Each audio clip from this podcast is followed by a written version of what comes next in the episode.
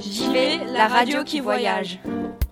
Le vendredi 16 février 2018, une rencontre à l'espace 110 sur le thème de l'intergénérationnel autour du spectacle Le Poisson belge du metteur en scène Thomas Ress a réuni les CM2 de l'école primaire Victor Hugo, les personnes âgées de la maison de retraite du Cygne et du Séquoia, les élèves du lycée Bugatti et le conseil des aînés d'Ilzac. Deux groupes ont été constitués lors de cet après-midi. Dans le premier groupe, les personnes âgées ont raconté leur jeunesse et les CM2 ont imaginé leur vie future.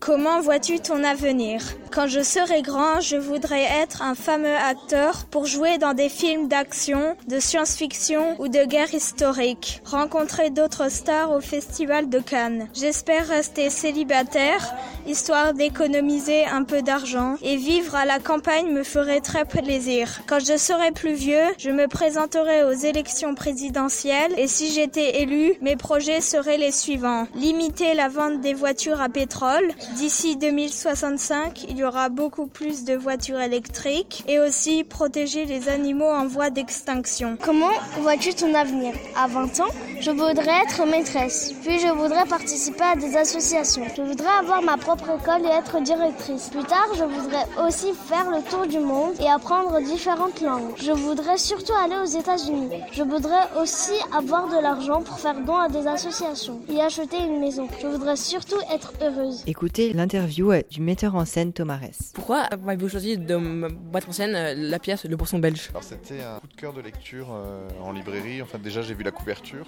avec une espèce d'image de gravure. C'est un poisson avec une, une, petite fille et un vieux monsieur dessus. Et quand j'ai vu cette image, j'ai eu envie de la lire.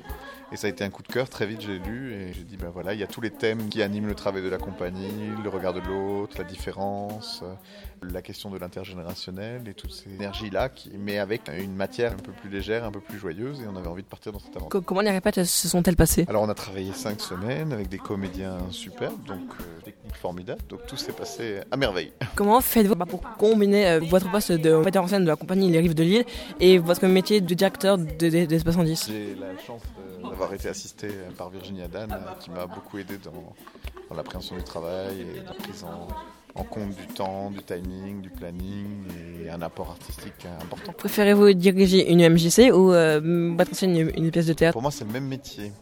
Diriger un centre culturel et diriger euh, une compagnie de théâtre, on est exactement sur les mêmes missions, c'est-à-dire accompagner, comprendre, voir un peu comment ça se passe, créer, euh, mettre en œuvre un projet, mais aussi voilà, gérer un budget, gérer une équipe, tout ça, c'est le même boulot. Écoutez l'interview des comédiens Philippe Cousin et Marie Paya.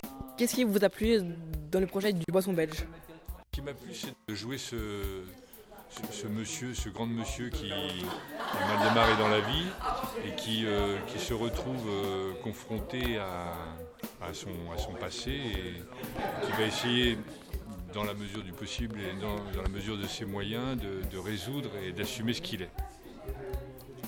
Et moi j'ai beaucoup aimé euh, toute la part d'enfance qui ressort de ce spectacle pour, euh, pour, pour, pour, Philippe comme pour moi. Vraiment on doit chercher en nous ce qui est enfantin, ce qui est le plaisir d'être là, de jouer, de s'amuser des choses et voilà et de partager ça.